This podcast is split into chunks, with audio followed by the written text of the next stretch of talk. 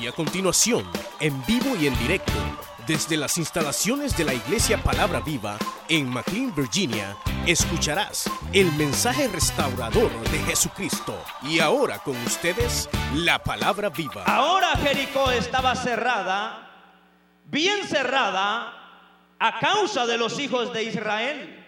Nadie entraba ni salía. Mas Jehová dijo a Josué, mira, yo he entregado en tu mano a Jericó y a su rey con sus varones de guerra. Rodearéis pues la ciudad todos los hombres de guerra, yendo alrededor de la ciudad una vez, y esto haréis durante seis días.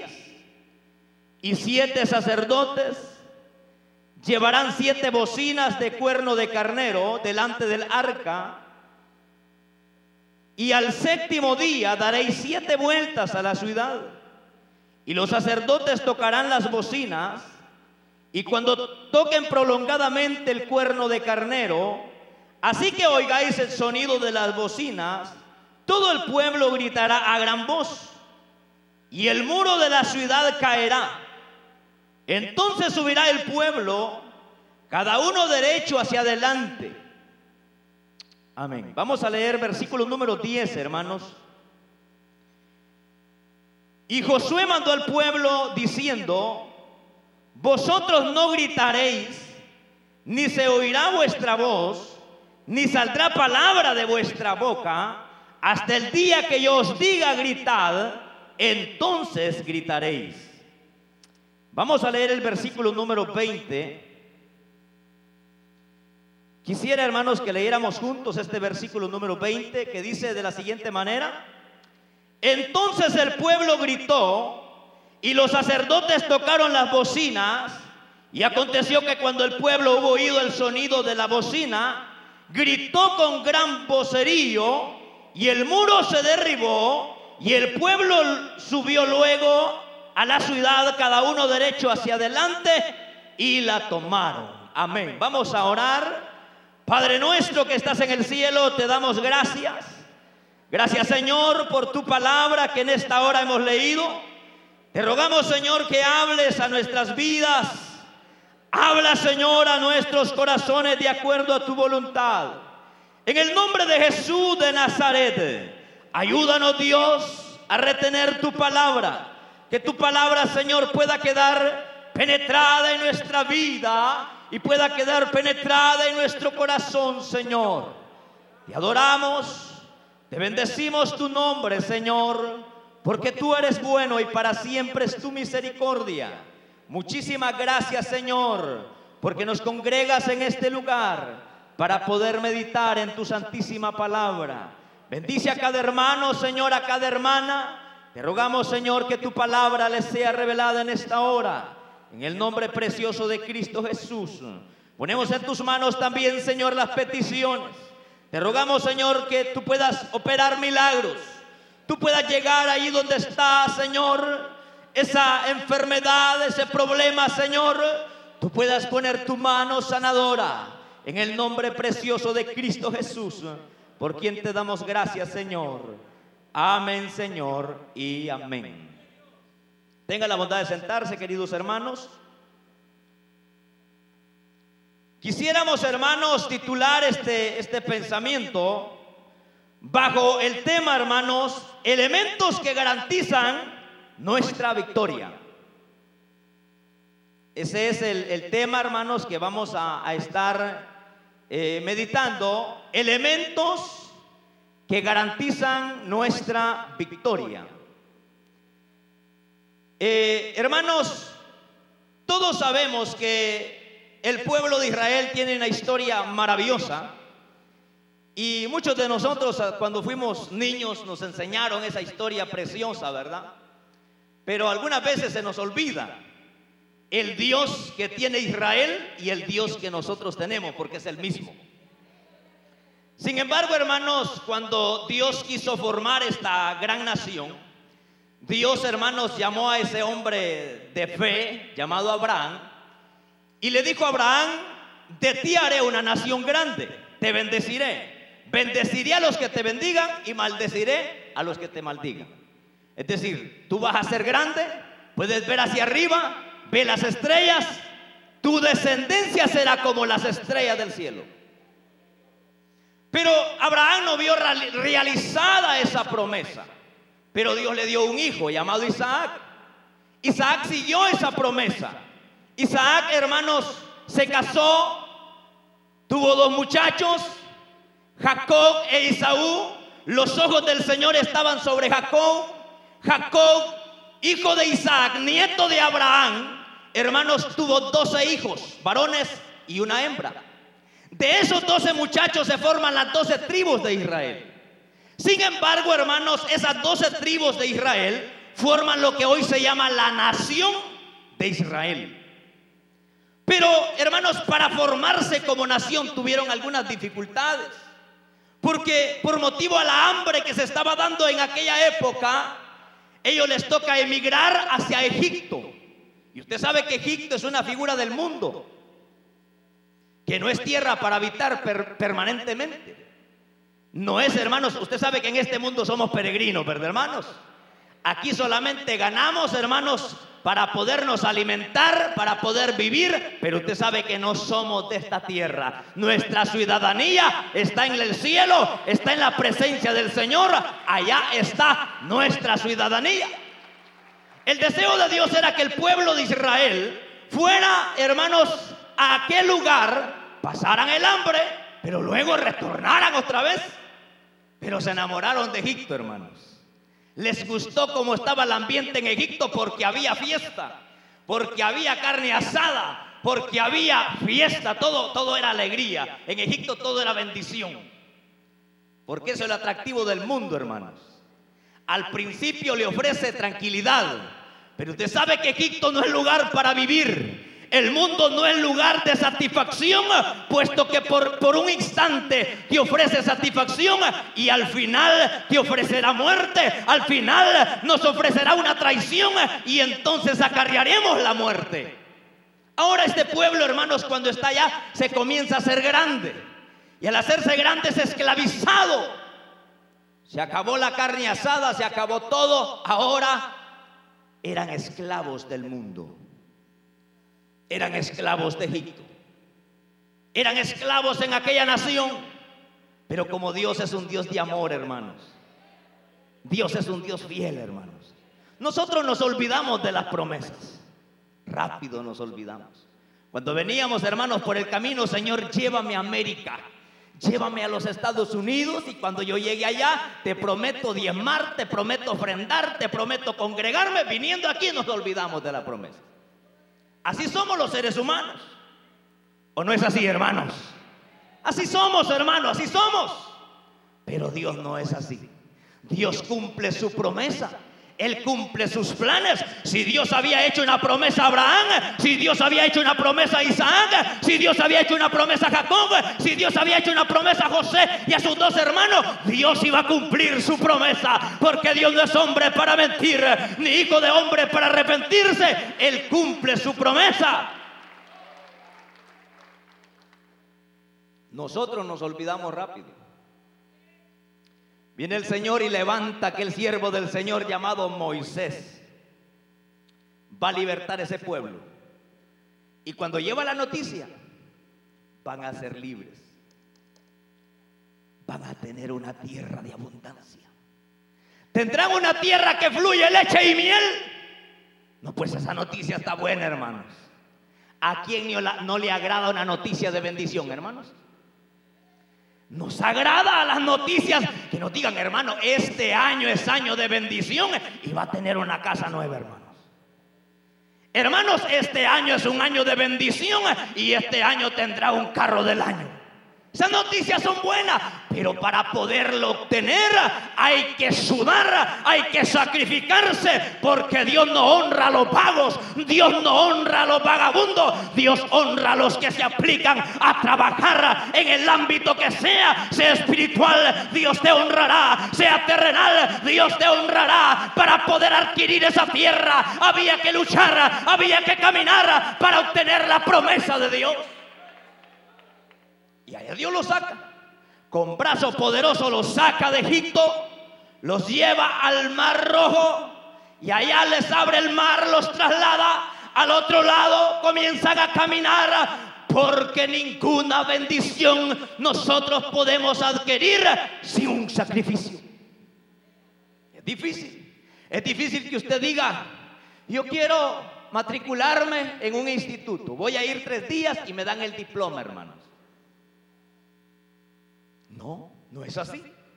Para lograr la bendición de Dios hay que perseverar, hay que trabajar, hay que meterse a caminar en el camino. Y empezaron aquel pueblo a caminar en el desierto, a caminar, a caminar. Mire, algo precioso es, hermanos, que dice la palabra del Señor, que en el día había una columna de nube.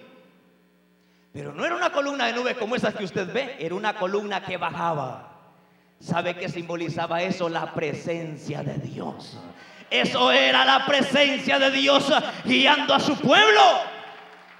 De la misma manera en la noche, cuando ya se estaba haciendo de noche, apareció una columna de fuego. Porque no se puede vivir en el desierto sin protección. sabe que vivimos desiertos en la vida, pero no estamos solos. Allí está el Señor guardándonos. Allí está el Señor protegiéndonos. Allí está el Señor, hermano, bendiciéndonos. Porque Dios eso es lo que ha prometido. Pero mire qué extraordinario. Pasaron cuántos años pasaron en el desierto, hermanos. 40 años. 40 años. Y llegaron a la, a la frontera de la tierra prometida.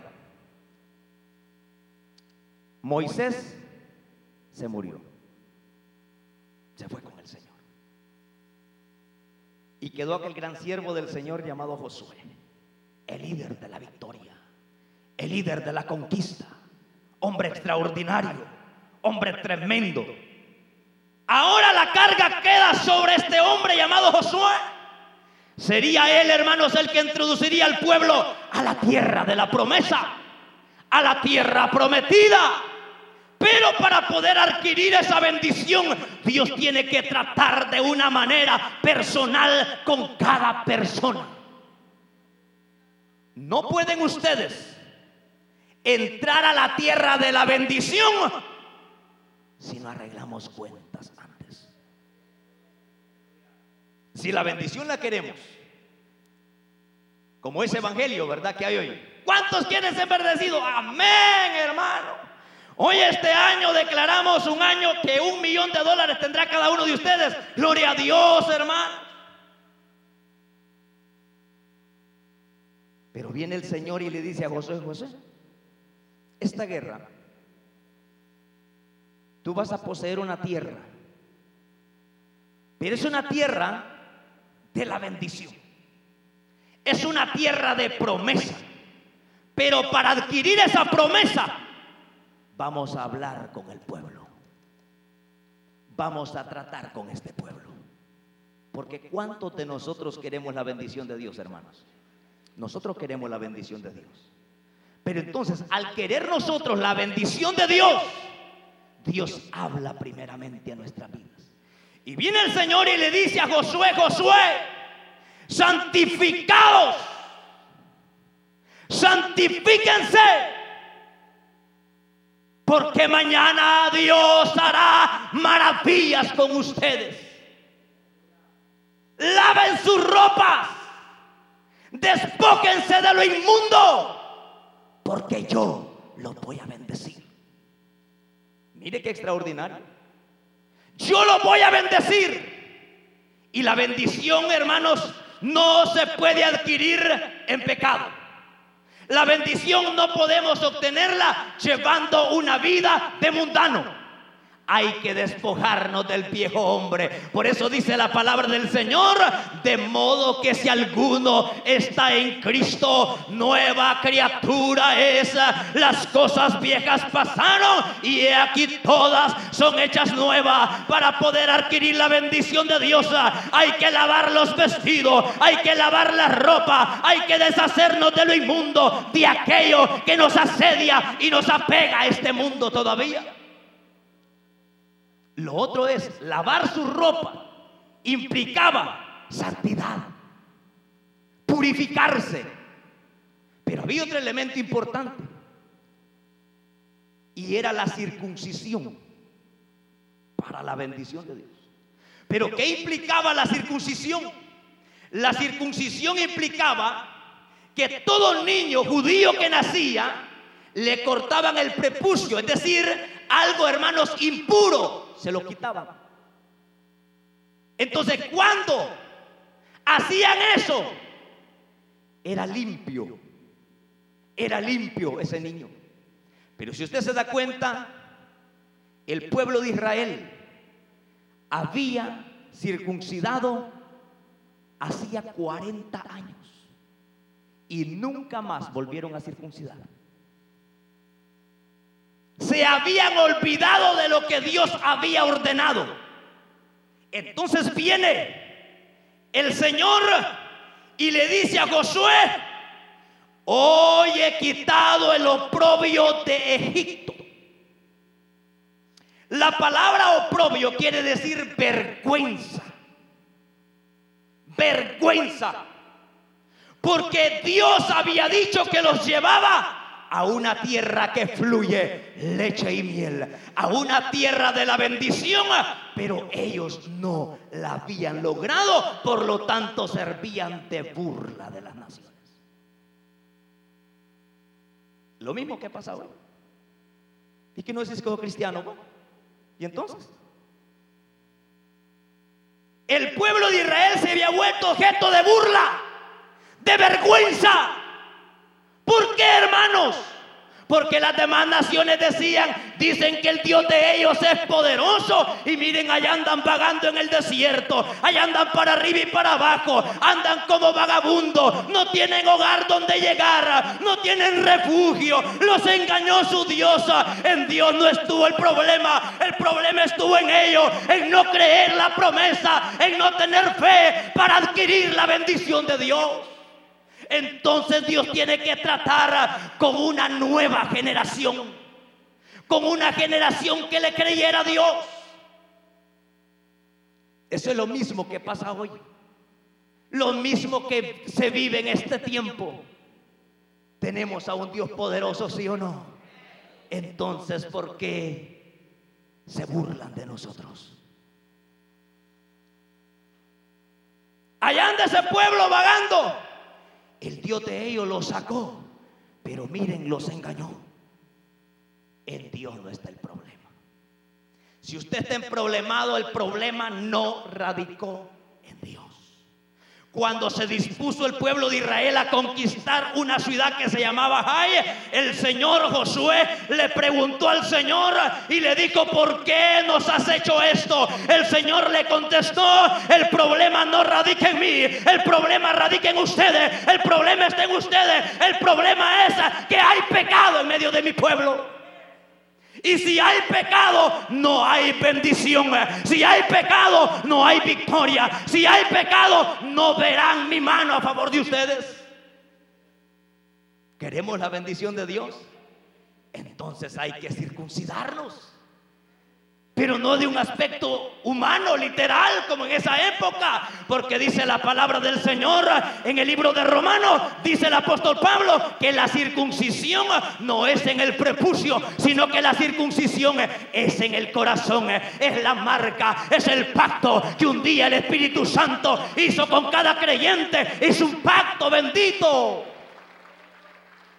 Es decir, la circuncisión, oigan, la circuncisión implicaba que ese judío hacía un pacto con el Dios de sus padres. Y donde quiera que iba ese judío, estaba pactado. Allá andaba por otra nación, tenía un pacto que lo hacía diferente a las naciones gentiles. Entonces, ¿qué sucede? Que cuando nosotros fuimos circuncidados, de nuestro corazón hubo un pacto. Y donde quiera que usted ande, anda pactado. Y tiene un pacto. Y ese pacto lo hace diferente a usted a las demás naciones. ¿Y cuál es ese pacto? El pacto que un día hizo el Espíritu Santo con usted. Vino el Señor, lo circuncidó y esa circuncisión es una marca que usted tiene, que usted no es gentil, que usted no es cualquier persona, usted es hijo del Dios de los cielos. Esa es la circuncisión. Ahora lo otro era, óigame, la Pascua. Celebraban la Pascua. Estamos viendo los, las cosas que el pueblo requiere para la bendición. La Pascua.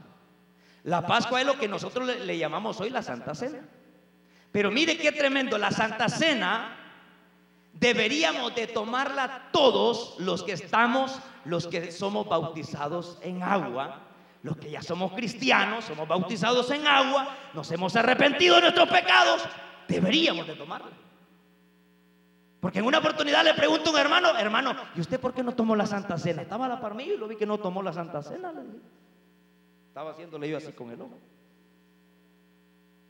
No, hermano, yo no tomé la Santa Cena, ¿sabe por qué? Porque que fulano, mire, ando, ando algo que todavía me estorba, porque fulano ha dicho algo de mí, hermano. Entonces andamos perdiendo el tiempo. Porque la idea de la Santa Cena es hacernos un examen, un examen. El pueblo de Israel a la hora de la Pascua, ellos iban a reconocer que toda victoria que obtendrían no era por la fuerza humana, era por la sangre, era por la sangre del sacrificio. Nosotros como pueblo de Dios, toda victoria que obtenemos no es por esfuerzos humanos, es gracias al sacrificio de Cristo en la cruz del Calvario y en en ese momento hacemos un examen en nuestro corazón para ver qué está fallando. Porque si hay algo fallando, podemos orar, podemos cantar, podemos congregarnos y la bendición de Dios donde está. 40 años pagando en el desierto, hermanos. Y la bendición de Dios, Dios nos mintió. No, Dios no ha mentido. El problema radica en limpieza en santidad, en purificación, en ordenar nuestra vida, en purificar nuestras acciones, porque si queremos la bendición de Dios, nuestras acciones tienen que ir acorde a la voluntad de Dios. Cuando hay una purificación, una santidad, entonces dice el Señor, ahora están listos para la bendición. ¿Sabe qué es lo que hace Dios? Es prepararnos para la bendición. Porque hay cosas que no las recibiremos si no estamos preparados para la bendición. Dios nunca nos dará las bendiciones si nuestra vida no está preparada para recibir esa bendición. Hay bendiciones grandes para nosotros, ¿lo creen hermanos? Pero Dios lo que hace con nuestra vida es prepararnos, capacitarnos, limpiarnos, purificarnos y entonces nos da la victoria mediante nuestro Señor y Salvador Jesucristo. Bendito sea su nombre. Adquirimos la bendición por medio de la limpieza que Él hace en nuestras vidas. Y ellos se pusieron nada más ni nada menos que en la frontera de la tierra prometida. Allá está la bendición. Ya logramos ver la tierra de la bendición. ¿Y cómo para adquirirla? Si estaba amurallada. Era Jericó el gran obstáculo. No piense usted que cuando la Biblia dice que era una muralla, era una muralla así pequeñita. No. Según la historia se dice que Jericó tenía cuatro metros. Cuatro metros de la parte, es decir, que eran dos muros. Un muro exterior y otro muro interior. El muro interior tenía cuatro metros de ancho. El muro exterior tenía dos metros. Hacían seis metros. Seis metros, hermano. ¿Y, cuántos pies tiene cada metro, hermanos? Cuatro. Tres. ¿Cuántos hermanos, cuántos pies serían? Eran más o menos, hermanos, más, más largo como de aquí, allá, allá la puerta. O sea que era un muro grande, al grado que aquella mujer, ¿se acuerdan ustedes de aquella mujer que escondió a los espías? ¿Se acuerdan? Aquella Ram, la ramera, cuando, cuando dice la palabra del Señor que Josué mandó a los espías para, para ver la tierra, para chequear cómo estaba todo allá en la tierra. Esa mujer vivía en el muro. Es decir, la casa de ella era el muro. ¿Era conquistable, hermanos? No. Era difícil. Era tremendo. Era una muralla tan difícil de conquistar. Pero Jericó era una ciudad derrotada.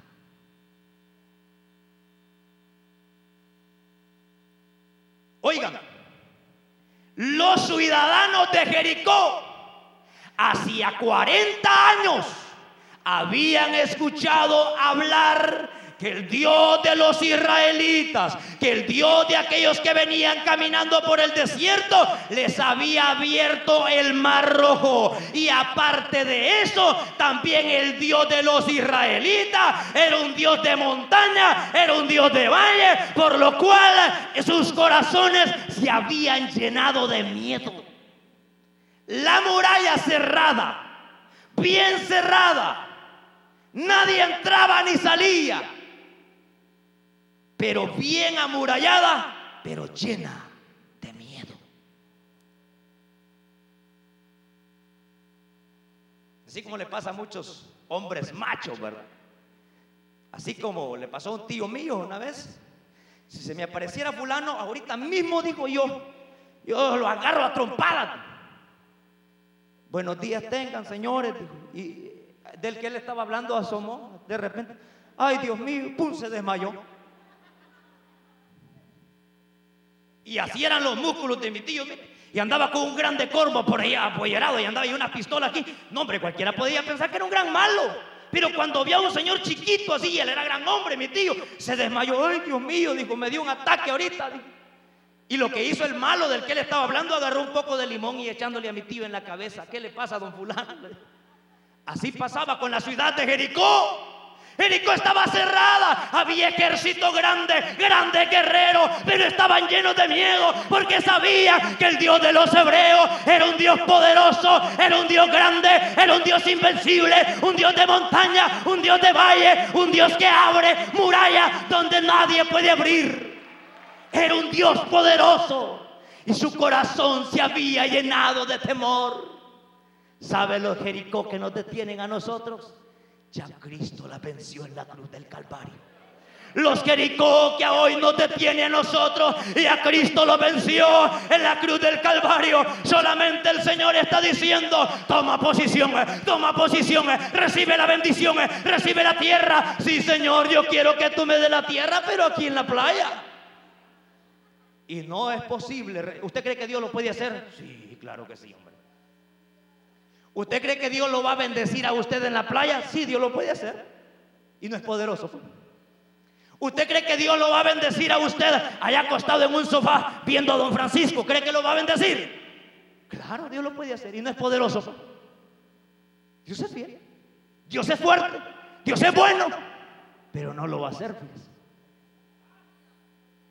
No lo va a hacer. No lo va a hacer. ¿Sabe por qué? No lo va a hacer, ¿sabe por qué? Porque Dios está esperando una actitud de fe, una actitud de fe. Y no que nos mueve estar en este lugar, es una actitud de fe, es una actitud de fe. Para acaparar la bendición de Dios hay que tener actitud de fe y movernos en fe y conquistar por fe las bendiciones que Dios tiene para nuestra vida. Dios puede bendecirnos en cualquier parte, hermanos. Él lo puede hacer porque Él es poderoso, pero no lo va a hacer porque Dios espera ver una actitud de fe en nosotros. Allá estaba la gran muralla, amurallada. La única forma para conquistar una ciudad así era sitiándola, así como hizo Nabucodonosor allá con Jerusalén, sitiarla. De otra forma no se podía. Pero para Dios todo es posible. Y allá estaba el pueblo. En la frontera. a punto de conquistar, ya habían hecho todos los preparativos, hermano. Ya se habían purificado. Ustedes están en condiciones óptimas de la bendición. No se las vamos a detener, reciban. Ya se purificaron. El pecado que antes practicaban lo han echado al infierno. Ustedes están listos para la bendición. La vergüenza que un día padecían por este mundo lo han echado fuera. Ustedes están listos para la bendición. Entonces le dijo el Señor, y Josué era un siervo del Señor que se levantaba tempranito, hermano. Temprano se levantó el Josué y vio hacia lejos. Y vio a un hombre con una espada desenvainada. Y empezó a temblar igual que mi tío. No, se acercó. Como también era un guerrero, hermano. Josué no crea usted que era cualquier hombre, al grado que le pudo decir, detente sol en Gabaón y tu luna en el valle de Acalón. Y Dios oyó la voz de Josué, oyó la voz de un hombre, porque cuando un hombre de fe se para a hablar palabras de fe, el Dios de los cielos lo oye, el Dios de los cielos extiende su oído para escuchar la voz de su siervo. Y mire, se acercó Josué y le dijo, ¿eres tú de los nuestros? o de nuestros enemigos. Solamente le dijo, soy el general del ejército de Jehová. Jesucristo, Jesucristo, Jesucristo, Yeshua Mashiach, Jesús de Nazaret, el Hijo de Dios. Ahí estaba Jesucristo, ahí estaba el guerrero de guerreros, el que no ha perdido ni una batalla. La batalla no es tuya y como no es tuya, yo te voy a dar las directrices. ¿Cómo vas a hacer? Yo te voy a decir cómo vas a hacer. La batalla tú solamente la vas a organizar, pero la victoria ya la tenés. Mira Jericó, yo te he entregado en tus manos esa tierra. ¿La habían conquistado, hermanos? No. ¿La habían posesionado? No. Pero era de ellos ya. La pregunta es, ¿por qué no tomamos posesión nosotros, hermanos? Si ya Dios nos ha premiado con la bendición, si ya Dios ha dado una promesa a nuestras vidas. Mire, hermano, y a mí me impresiona eso.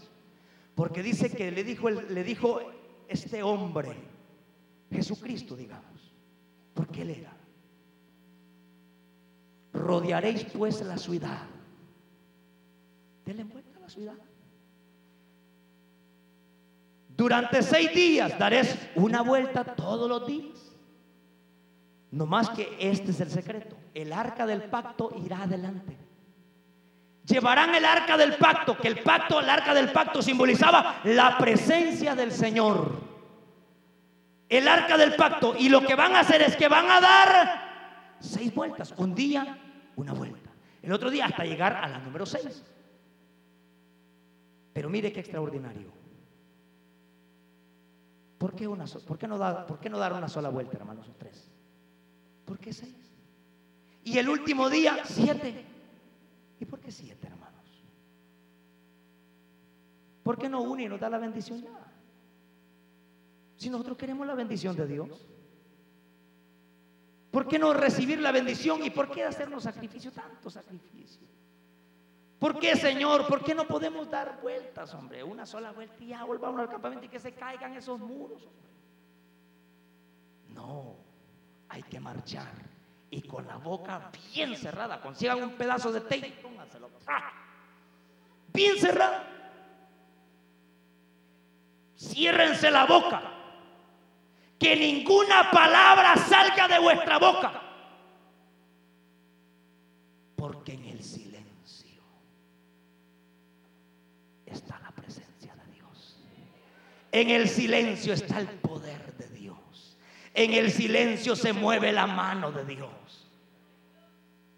iban quedito, dieron la primera vuelta. Hasta que llegaron a la vuelta número 6. Y luego las otras vueltas hicieron todo como el Señor les había ordenado. Todo.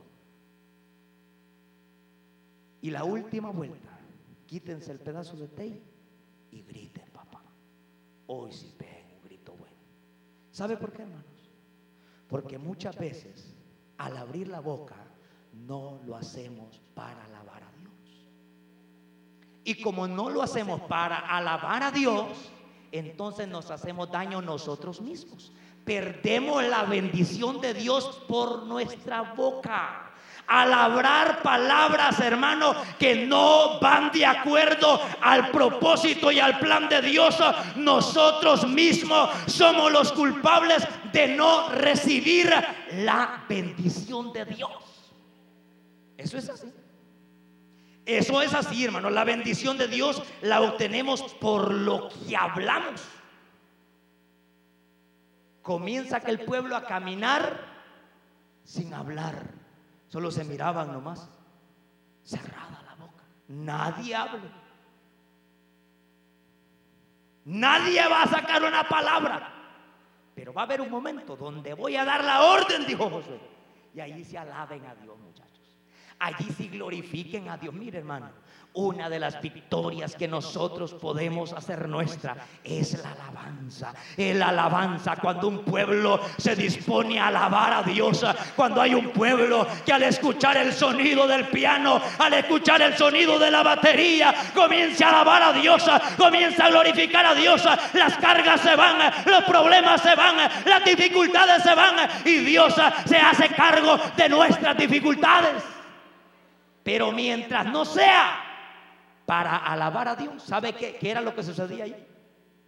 Que mientras ellos iban caminando, iban en silencio, ellos iban sintiendo más la presencia de Dios. Y se iban dando cuenta que esos muros no eran nada para el Señor se iban dando cuenta que esa muralla no era nada para la mano del Señor. Y el último día, el versículo 20 dice, ahora les dijo Josué, no estén callados. Así como el que está diciendo, alaben a Dios hermano. Ah, la gente. Ahora no es tiempo de estar callado. Ahora es tiempo de alabar al Señor. Den un grito de júbilo porque el Señor nos ha entregado Jericó. Y comenzó aquel pueblo a gritar. Y comenzó aquel pueblo a gritar. Y dice la palabra que el muro se derribó. Las murallas cayeron. Las murallas cayeron. Y el pueblo conquistó la ciudad. Bendito sea el nombre del Señor para siempre. Hay victorias que las vamos a lograr cuando empecemos a declarar victoria. Cuando empecemos a declarar sanidad. Yo le pregunto, ¿cuál es el Jericó para nosotros? Yo no sé si en este culto fue que yo les testifiqué o en el culto de la tarde, pero en una oportunidad, hermanos, llevé a mi niño el pediatra. Y me dijo el pediatra, mira, tenés con qué anotar para decirte todo lo que tu niño tiene. Tiene esto, tiene esto. ¿Estás anotando? No, le dije yo. Y como en inglés me estaba hablando, yo solamente sé español. Y me, le quedaba viendo. Y toda palabra que estaba diciendo, yo le decía, Padre, en el nombre de Jesús, en el nombre de Jesús, esa palabra desgraciada que está diciendo ese viejito, reprendo esa palabra desgraciada en el nombre de Jesús. Y yo declaro a mi hijo sano, sano para la gloria de tu nombre. Lo declaro sano. Las 25 palabras que ese viejito me dijo, las 25 palabras las até con la sangre de Cristo. Las até con la sangre de Cristo. Y yo declaré sanidad por la sangre de Cristo en la vida de ese pequeño. Y uno es incrédulo, hermanos, y que Dios los perdone. No me quedé con eso. Le dije a mi esposa, aquí está mi esposa, llévelo por allá, Bethesda, allá, que lo chequee, porque le dieron, le dieron un papel para que lo llevara hasta allá. Y le dijeron a mi esposa, ese pediatra está completamente crazy, está loco. Está loco ese hombre. ¿Por qué te manda a perder el tiempo si el niño está sano? Si el niño está sano, hay victorias que las lograremos a través de la palabra confesada. Si hay una enfermedad, declare sanidad. Si hay problemas, declare victoria, declare victoria. Pero usted no tiene que andar cargando más con sus problemas. Tenemos que conquistar la bendición de Dios. Se derribó el muro, hermano. Se cayó un solo bombazo al suelo, ¡pa! No es que las guerras no es con ejército, no es con espadas, no es con ejército, sino con mi Santo Espíritu, ha dicho el Señor. Las guerras que nosotros ganamos no es una guerra literal. El problema que usted tiene no es contra su hermano, no es contra su hermano, es con principado, con potestades de las regiones celestes. ¿Usted cree que las críticas que usted le hacen es el hermanito que le está haciendo crítica a usted? Es el diablo y que el Señor lo reprenda, hermanos. Es el diablo, hermanos, y que el Señor lo reprenda. Cuando alguien lo esté criticando a usted, ¿usted cree que es el hermano? Usted va a agarrar un, palo y darle en la cabeza a su hermano. Dele en la cabeza al diablo. Repréndalo con la sangre preciosa de Cristo. Porque es al diablo al que hay que reprender. Es a él hay que echarlo fuera por el poder de la palabra. Es a él. Pero la victoria radicó en un punto muy importante. Que muchos fallamos. Y es en obedecer la orden de Dios. Ahí está todo. En obedecer la voz de Dios. Nunca, hermanos, lograremos victorias cuando Dios nos ha dado un camino como seguir.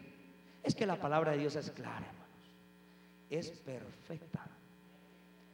Si andas en estos caminos, te bendeciré. Pero si andas haciendo lo contrario, no esperes bendición. La bendición de Dios radica en obedecer la voz de Dios. ¿Por qué el Señor siempre recalca a los jóvenes, a los hijos a obedecer a sus padres? ¿Por qué, hermanos? ¿Por qué? Porque Dios siempre le dice a los hijos, hijos, obedezcan a sus padres. Obedezcanles. ¿Por qué? Porque Dios sabe que en esa obediencia hay una promesa, hay una promesa. Hijos, obedeced a vuestros padres para que tus días sean alargados, para que tus días sean llenos de paz, para que tus días sean llenos de bendición. Pero algunos de nosotros la viejita ya la tenemos allá en nuestros países, no nos acordamos de ella. Yo tengo 10 años de estar en este país. 365 días tiene el año. 365 llamadas hago al día yo. Todos los días. No es que esté dándole propaganda al Box Revolution, pero yo compro ese Box Revolution. 5 dólares me dura para dos meses. Y no crea que yo me pongo aló, cómo está la chancha y cómo está la vaca, cómo está el cabro. No. Viejita, Dios me la bendiga. Le amo en Cristo Jesús y declaro bendición para su vida en esta mañana. Amén, hijo. Ya estoy ordeñando la vaca. Te dejo, hijito. Y discúlpame, pero gracias por haberme llamado. Y ya, listo. No cuesta nada, hermanos. No cuesta nada. No cuesta nada poder honrar, alegrar el corazón de un padre, poder alegrar el corazón de una madre cuando está a nuestra disposición. Honremos a esa viejita, honremos a ese viejito, obedezcamos a nuestros padres, porque eso nos traerá la victoria, nos traerá la victoria. Bendito sea el nombre del Señor para siempre. Ahí está la clave, hermanos. Obediencia. Obedecer. Y conquistar y de la obediencia podemos hablar un montón. Obedecer implica obedecer. Obedecer, obedecer de verdad. Porque hay obediencias a medias. Es lo mismo desobediencia, hermano. Ve a Amalek, le dijo el Señor a aquel hombre llamado Saúl. Y destruye a filo de espada, porque esos amalecitas van a ser un verdugo del diablo en el futuro. Mire, hay cosas, hermano, que si no las arrancamos hoy, nos van a dar guerra toda nuestra vida. Hay cosas que si hoy no las eliminamos, si hoy no cancelamos maldiciones, eso nos dará guerra. No es poquito, a eso poquito nos va a hacer daño. Eso poquito, se va al mentado Saúl, destruye a filo de espada todo, pero le perdonó la vida al rey y traía lo más gordo, lo más bueno para el sacrificio del Señor. Mentiras, era para él, hermano. Era para él. Llegó el profeta Samuel y le dijo, ¿has hecho conforme. Dios te mandó? Oh, sí, sí, profeta, todo lo he hecho. Todo, todo, todo. Yo le he cumplido todo, todo. Viera que agarramos a esos hijos del diablo, los destruimos, no quedó nada, pero solamente al rey y a otras personas ahí que les libramos la vida. Esos hijos del diablo van a ser el verdugo de Israel en el futuro. Obedeciste a medias, has desobedecido por tanto. Si vamos a obedecer la voz de Dios, es cancelar todo aquello que impide la bendición de Dios. ¿Qué impide nuestra bendición, hermanos? Una enfermedad que siempre la andamos chineando. Ay, ay.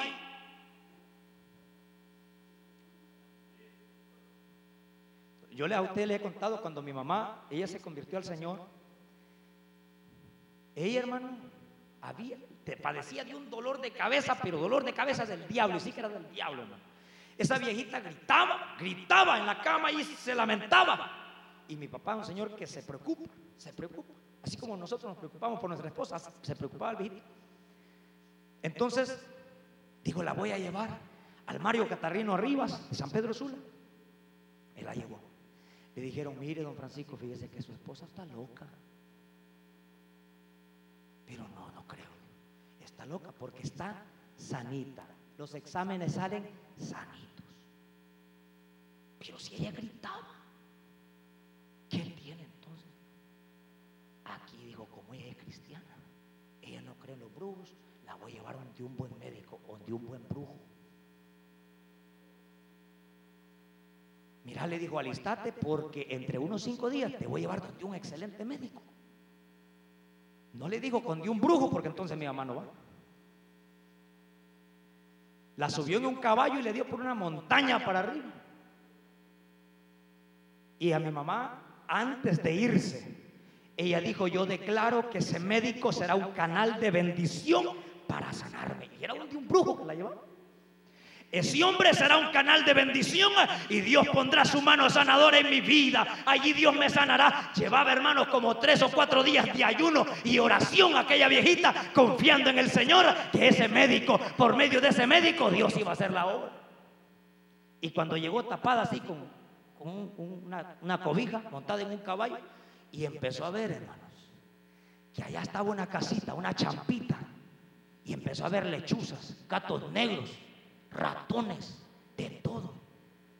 Y a ella le habían contado que donde los brujos hay todo eso. Entonces ella dijo, donde un brujo me ha traído este viejito, porque está afligido que ya me le voy a morir. Donde un brujo y desde que entró la viejita levantó las manos.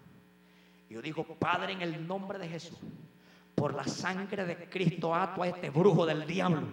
Y declaro sanidad por la sangre de Cristo, no por la sangre de maldiciones de esta tierra. Yo declaro la bendición de Dios y declaro sanidad para mi vida. Y estaban ahí haciendo fila y salió el brujo, bravísimo. Y le dijo a mi papá, te llevas de inmediato a esa mujer te me ha echado a perder todo el día de trabajo. He estado planeando el viernes 13. El viernes 13 no me ha dado bola. Esa mujer me ha echado a perder el programa. Te la llevaste inmediato. Leñaseado iba a salir ese viejito de ahí, Bien castigado por ese brujo iba a salir. Y en la tarde andaban unos hermanitos. Atención, atención, atención, atención gran campaña evangelística en la plaza municipal del municipio de Tomalal, en Pira, Honduras. Así es de que quiere recibir el impacto de Dios y sanidad. Si está embrujado, venga y Dios lo va a hacer libre. Allí dijo mi mamá, voy a ir. Porque era una campaña evangelística. Usted sabe que al aire libre es en la campaña evangelística. Y en la primera banca estaba una diaconisa de 80 años. Durmiendo estaba la viejita y ahí se fue a sentar mi mamá. Mi mamá pensaba que durmiendo estaba la viejita, la viejita orando era que estaba.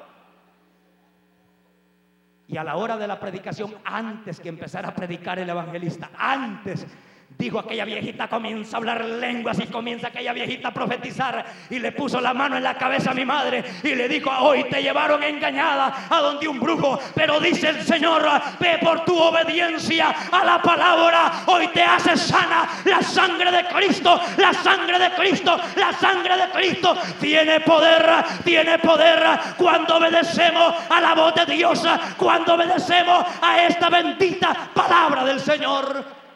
Y yo le pregunto a esa viejita, ¿le volvió a doler la cabeza, viejita? Nunca me dijo, nunca me he vuelto a doler. La victoria está en la sangre de Cristo, no en los brujos de este mundo, no en los parcheros de esta tierra, sino en la sangre preciosa de Cristo.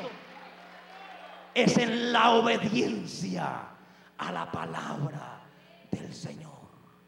No chiniemos más lo que mañana nos hará la vida imposible. No, porque eso traerá destrucción a nuestra vida. La obediencia, la santidad, la purificación, la sangre de Cristo, la obediencia en esa palabra es la que a nosotros nos hace sanos, nos hace libres de ataduras del diablo. Renunciemos ahora a ese Jericó y destruyámoslo con la sangre del cordero puesto de pie en esta hora. Destruyámoslo con la sangre de Cristo. Porque solamente hay un medio para adquirir la bendición. Y es obedecer, purificarnos y obedecer la voz de Dios. Porque al obedecer la voz de Dios nos apoderamos de la bendición. Porque al obedecer la voz de Dios nos posesionamos de la bendición. Porque al obedecer la voz de Dios tomamos control de la tierra que fluye leche y miel. Está al otro lado de esa muralla, al otro lado de tu problema, al otro lado de tu problema. Ahí está la bendición, ahí está la tierra que fluye leche y miel. Ya no es tiempo de vivir en vergüenza, ya no es tiempo de vivir en oprobio. Tomemos posición de esa bendición que Dios tiene en la tierra para nuestra vida. Tomemos posición de la bendición de En esta hora podemos decirle, me has tomado en tus brazos y me has dado salvación. Usted escuchó el mensaje restaurador de Jesucristo desde las instalaciones de la iglesia Palabra Viva en McLean, Virginia. Si este mensaje ha sido de bendición para su vida y necesita oración, contáctenos al teléfono 571-633-0469. 571-633-0469. Que Dios le bendiga.